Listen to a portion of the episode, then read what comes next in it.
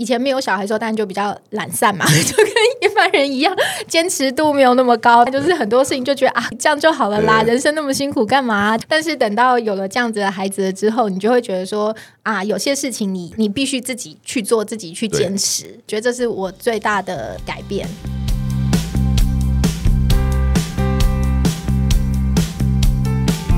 一谈就赢，Do it rising。大家好，我是 Alex 郑子豪，欢迎收听一谈就赢。我们希望透过这个 Podcast 频道，让大家对谈判有更多的认识，进而透过谈判能解决生活中的大小问题。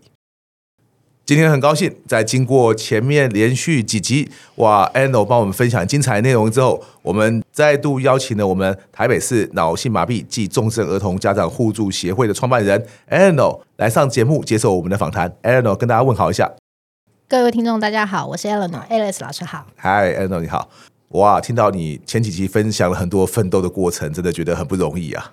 哎，那我觉得自己是个什么样的人？因为我们前几集有提到人格特质嘛，嗯，尤其在有了小孩之后，你觉得自己的人格特质有变跟以前不太一样吗？有，从小就比较恰嘛。呃，中等儿童出生之后，防卫性就变得更强了，防卫性对，防卫性很强，对，因为会觉得说，哎。呃，当某个事件发生的时候，会先往后想好几步，就是三乘三的训练，就会开始往后想好几步。你刚上一集还提到什么？从两岁到十八岁，小孩从两岁到十八岁都要把它先想清楚。对，然后这个三乘三就会面向就会想得越来越宽，越来越宽，然后广度会越来越广。然后常常我的谈判对象都说：“为什么我才讲了这句话，你就会一直延伸无限的问题下去？” 谈判对象可能会觉得说：“我并没有这么想，但为什么会导致他讲了一句话之后，我就把。”后面有可能的负面的后果都全部讲完了，那这个我想是上完谈判课之后这个内化的训练。不过这个部分呢，我应该要再自我加强一下，就是把好的进展的部分也应该要把它加进去。但是因为有了小孩嘛，所以就会不自觉的就会想说，哦，假设更坏的状况出现的时候，我应该怎么做？这个就是我刚刚说的，有了小孩之后会觉得思考的比较周延、更缜密。对，但是你会觉得你本来在遇到现在这个状况，就是在小孩出生之前，你会是一个比较与人为善的人吗？还是一个比较会去 push 人家的人？嗯，应该是说，当然对于自己的利益就会去 push 别人嘛。嗯、但对于政府的政策的不公不义的时候，都会觉得 那时候他就觉得自己是一般人，就是关我什么事情？其实你也可以体会，当有些人就觉得说啊，这这个东西不干我事的时候，其实我们大家很多时候搞不好也都这样啊。是啊，没错啊。对对对，所以这就是回到前面所说的，如果我自己不出来做的话，也不会有人出来做嘛。是。那现在就会常常看到，就是政府的政策觉得我不公不义的时候，对、嗯、我就会去盘点。说那这个政策对于中症儿童的失能的这这个族群的人有没有什么影响？那如果有影响的时候，我是不是需要去做什么改变？对，然后我是要。怎么做这件事情？举个例子，就是四月的时候，我们有一个特教法的修法。当时在这个特教法修法的时候，其实我本来是没有要出手的。对，因为我觉得这个我的小孩所需要的资源已经够了嘛。对。然后后来走到这修法的，就是前四个工作天，然后我就发现啊，不对劲。对，我还是出手一下。怎么样？发生什么问题？对，因为他们要把所有的在特殊教育里面的特教助理员的这个资源从母法中拿掉，啊、然后把到校园的附件的这个资源也移除。因为卫福部告诉教育部说，这个应该是卫福部的事情，不是教育部的事情。这样子造成的影响就是，第一，学校会没有支持性的人力。哦、我通常都听到，就是不同部会跟人家说，嗯、这都不是我的事情的。你现在讲的是反过来，他说这应该是我们的事情。对对对，卫福部告诉教育部说，这个东西你不能放。后来我连夜就写了一篇小短文，然后就是跟重症儿童家长解释这件什么事情。因为星期一要修法，所以星期四、星期五的白天，从早上八点开始，请他们打电话到他们自己选区的立法委员，嗯、然后或者是这个教育文化委员会的委员去说明为什么这一条法规不能被删除，然后要坚持下去，因为要透过家长一起努力，这件事情才会成功嘛。那当然后来非常成功的，我们人数不多，所以我们就打车轮战。对，就是比如说，我就给他们十几个立委名单，然后就跟他们说，你们每个人只要打一遍，打十十通电话就可以了。对。啊，那星期四打一遍，星期五打一遍，超有行动力的。对，星期天晚上的时候，我再跟他们说，因为星期一要修。法，星期一一早八点开开打。立委或助理会接吗？啊，助理会接电话，然后助理就说：“拜托你们不要再打，我们已经好几天就是办公室电话都瘫痪，因为你们每个人都打电话进来。”对。然后所以他们后来就意识到这件事情就是非常严重严肃，然后在修法那个现场。因为教育委员会大概有十二个立委嘛，然后修到这一条法的时候，主席说：“哦，针对这一条法要发言的立委请举手。”然后全部的立委同时举手。真的吗？真的真的。那个影片我们有回看，然后我们就觉得，哎，其实蛮感动。这这个是有用的，这是有用的，就是会在呼应老师上课说的，谈判的时机点这件事情很重要。如果我早一点出手，其实是没有效的。家长其实是这个环节的利害关系人之一嘛。当你酝酿到最后，最后要做这件事情，反而能激起利害关系人的团结，而这件事情做得更有效率，然后造成的影响也更大。后来这一条条文在很多教育委员会的立委中都变成是他们的一个成就成果。所以最后这个修法就没有把那个拿掉，对，就没有把那条拿掉。恭喜恭喜！对，以前没有小孩的时候，当然就比较懒散嘛，就跟一般人一样，坚持度没有那么高，就是很多事情就觉得啊，这样就好了啦，人生那么辛苦干嘛？但是等到有了这样子的孩子了之后，你就会觉得说啊，有些事情你你必须自己去做，自己去坚持，觉得这是我最大的改变。哇，很棒的一件事情。嗯、我们自己已经分享了很多，你作为一个私能终身儿童的家长的经历，包括你对一些权益的争取，跟一些政策法规想要去影响他们，推动一些修正。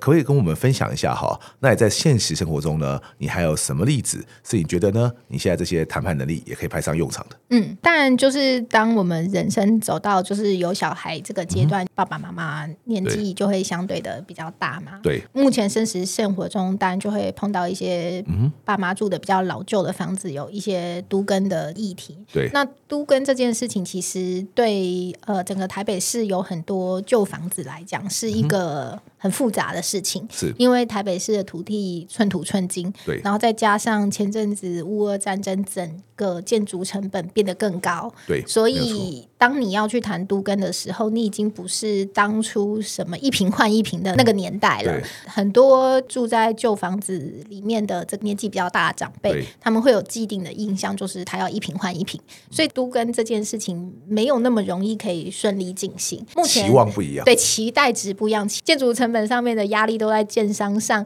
没有人要做赔钱生意嘛？这件事情怎么可能？或者应该讲讲，今天假如说建商还真的什么一口气就答应你了，那你就要担心有鬼啊！谁知道这个他中间这个成本？是啊，是啊。所以这些问题，其实，在现实生活中，我相信每个人到一个人生阶段的时候，都会碰到各式各样不同的谈判的问题。嗯、老师的谈判的架构，我觉得是人生经历阶段中一定都会用到的架构。都根是一个很长期的事情，所以对，接下来还有很多事情要做。但是在目前协助我爸妈老旧的房子要做都根的议题的时候，目前进行的还蛮顺利的。对，当然建商他会看你的土地面积的大小，做多少的让步。嗯、我我现在谈的让步不是一坪换一坪这件事情，嗯、而是他愿不愿意在跟我签约的合作的条文中做让步。有些东西是建商的条文的公版。他们是不会变的，嗯，但是我要怎么样让风险降到最小？嗯，那这就是这个阶段我要求的。我不能让建商把这些风险的成本放在地主的身上。对，但是我不知道为什么其他地主都愿意接受。我觉得因，因为很多人都是这样子啊。我觉得不止建商啊，嗯、很多人只要听到人家跟你说：“哎、欸，我跟你讲，我们这一行都这样了，嗯、或者这个我们这是公版啊，契约这样子啊。嗯”我觉得很多人就是这样。他们说：“既然是这样，他们基于一个心理，就是说别人都接受了，呃，万一有问题，别人都应该都不会接受嘛。嗯”所以呢，那我跟别人一样，该没有问题。这就是我们大家讲的搭公车的心理。政治学面，大公司是一个危险的概念。你只想要跟着大众的意见，嗯，去接受一个政策或者一个办法，嗯，你最后可能得到经过很多人妥协的版本，是，那怎么会是一个最好的决策呢？嗯不要说建商了，我就想说，我们以前跟很多客户谈合约经历，嗯、我大概啊一百个客户里面啊，可能有一百零一个，我跟你说，哎，Alex，我跟你讲，我们的合约就是公版长得像这样，嗯，对不对？我没有遇过有一个人说啊，说哎，我们要谈一个 deal，他跟我说，我们合约没有，我们爱爱写什么就写什么，我没有遇过有人跟我这样写的，对、嗯、我还真的有人这样子哦，就很直接跟我说，哎、嗯，我跟你讲啊，那个东西哦，不要改哦，不要改哦，我们的公司都这样，你改一个字我们都不会签哦，你知道后来发生什么吗？嗯。我就笑笑说：“哈，我们当然都改，要不然我们要谈什么？对，你要我签下去。我说，我相信有很多东西，包括买卖房屋也一样啊。啊，制式合约，嗯，自式合约的存在其实是双方谈判的一个基础。是的，对，嗯、我们甚至可以跟人家讲说。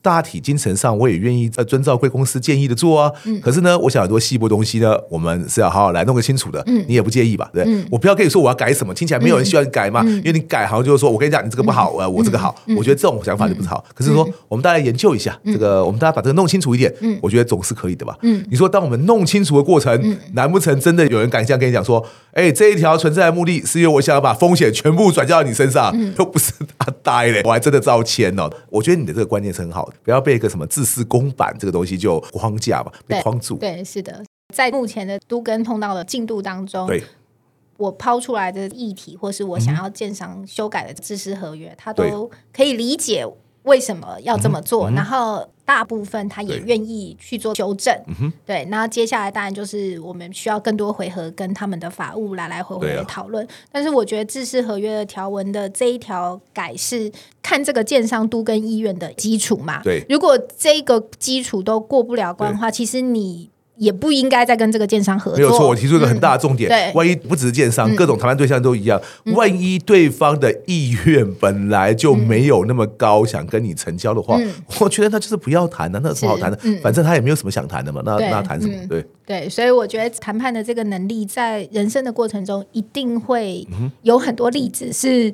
你会需要用到的，然后你好好实践跟练习这件事情，对你的人生来讲会有很大的不同，跟有很大的进步。甚至我们才来讲，因为刚刚提到练习这个词嘛，我常跟人家讲说，哇，你真的都要像 Eleanor 这样子，然后遇到真的等于说非战不可的问题才去练谈判啊。嗯嗯、我觉得那个那那就辛苦了。你平常就应该要找一些甚至比较 minor 的问题去好好练习，嗯、我觉得这很重要的。今天最后一个问题哈，我相信我们听不众中哈。搞不好有些人在生活中面对许多苦恼，不管是面对家人啊，或者面对其他人啊，他们又好像有些解不开的结哦。嗯，Eleanor 能不能给大家一些建议，该如何去面对生命中那些看起来好像难解而又没有出路的一些困境？嗯，你会给大家什么建议？我想每个人生活中都有很多是人生解不开的结，那我自己当然到目前为止还是有很多结等待我去解决。对，但是。当你从谈判上面去分析这些事情的问题的根源的时候，其其实你可以理解为什么这些结解不开，你就可以比较接受这件事情。有时候你会知道这个结解不开是它有它的历史缘由背景，就是换位思考。换位思考不代表你要接受对方的想法嘛？那你会换位思考，你就会知道说哦。这个时间点解是好还是不好？也许这个时间点不好，也许过了三五年再来解决这件事情，它又是另外一个转变了。对，谈判本来就是一个长期动态连续的过程。在生命中看似难解而没有出路的困境，也许不是现在要去解决的，也许是未来才会去解决的。是但是从现在到未来中，你能做什么谈判前的准备，让未来有这个时机去解决的时候，有更好的目标或是更大的价值？我觉得这个是呃，大家可以去思考看看的。这是我自己对人生中看似难解、没有出路的困境，到目前为止的心得啦。我不能说学了谈判之后，真的你人生所有的重大困难都能解决。我当然不，我 当然不敢这样讲。但是我觉得有时候生命中的难题，也许就是在。今年不是一个解决的时机嘛？嗯嗯、但是你从今年开始往未来的几年准备，那当那个时机点到达的时候，你会有更好的解决方案。那你其实只要多坚持一点点，跟在等待的时间中，你做足谈判前的准备，到时候你就会有更好的答案了。真的很谢谢 Eleanor 给大家这样建议，因为我也这样觉得。很多人都误以为说，哇，你只要讲谈判那么有效，是不是随时随地马上都可以谈呢、啊？我说有时候你会不会觉得换一个时机谈会更好的话，嗯、那么你为什么不换一个时机谈呢？嗯、而且 Eleanor 为什么刚刚那段话，我觉得对大家来说很有价值呢？